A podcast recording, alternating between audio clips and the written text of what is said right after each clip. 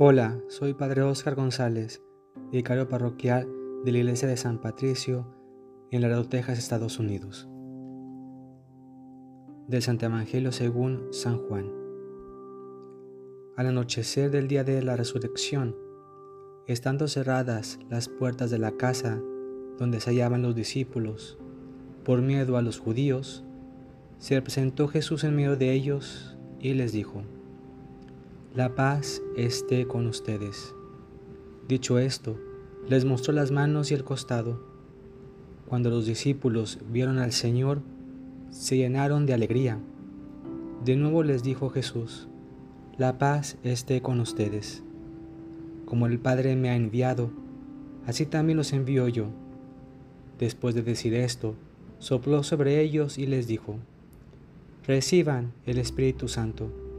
A los que les perdonen los pecados, les quedarán perdonados, y a los que no se los perdonen, les quedarán sin perdonar. Palabra del Señor.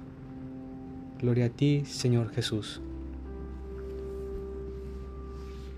Hablemos un poco hoy sobre la misión de Cristo, que es la misma misión que le confió a su iglesia y que esta misión es eh, es ejercida, es, realizada por medio del Espíritu Santo. Y veamos entonces que lo primero que podemos decir es que la misión de Cristo cuál es? Pues a grandes rasgos es de salvar a los hombres, a la humanidad. ¿Y cómo es que lo hace Cristo? Cristo viene a cumplir su misión entregando su vida a la voluntad del Padre. Y eso lo podemos ver, por ejemplo, en Juan 6, 38.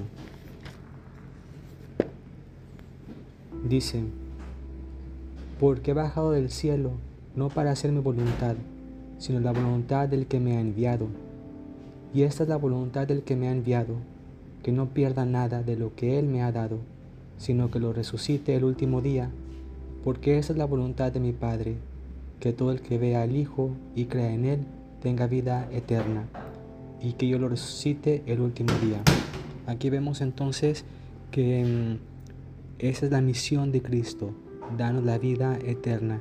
¿Y cómo es que nos va a dar la vida eterna? Pues perdonándonos los pecados para poder entrar al cielo, perdonando nuestras culpas, ese pecado original y nuestras, y nuestras faltas personales. ¿Y cómo lo vemos esto? Leamos Mateo 9, 6.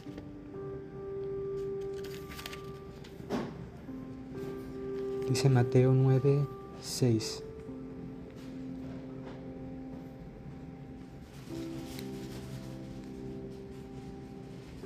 5.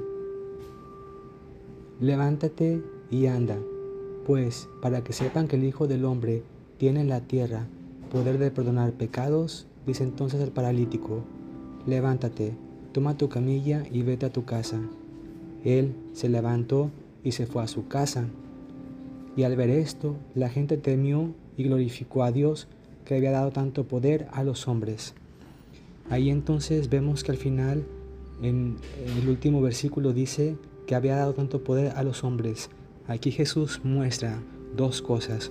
Uno, que no solamente en el cielo se perdonan los pecados, sino que también aquí en la tierra hay poder de perdonar pecados. Y ese poder de perdonar pecados se lo pasa también, se lo confiere también a los apóstoles. Por eso dice al final, dice, y al ver esto la gente temió y glorificó a Dios que había dado tal poder a los hombres, no nada más a Jesús, sino a los hombres. ¿Y cómo es que vemos esta autoridad? Pues en, dos pasajes importantes, dos textos importantes que ya hemos visto anteriormente. Mateo 16, 18, cuando Jesús en Pedro edifica su iglesia y que también no confía a él las llaves del reino y para perdonar los pecados. Y también en Mateo 18, 18, ya hemos visto anteriormente cómo Jesús confiere ese poder, esa autoridad de perdonar pecados a todos sus apóstoles. Y esto es confiado a la iglesia. Esto es verdad porque es confiado a la iglesia. Lo podemos ver, podemos verlo en 1 Timoteo 3, 15. Vamos a ver qué dice 1 Timoteo 3, 15.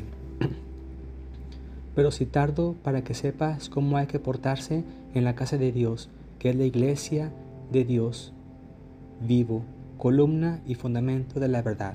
Entonces, esta, este hecho de, la, de, que la, iglesia tiene esa autoridad, pues Pablo mismo lo dice porque la iglesia, dice él, es columna y fundamento de la verdad. Y todo esto no es posible que por medio del Espíritu Santo.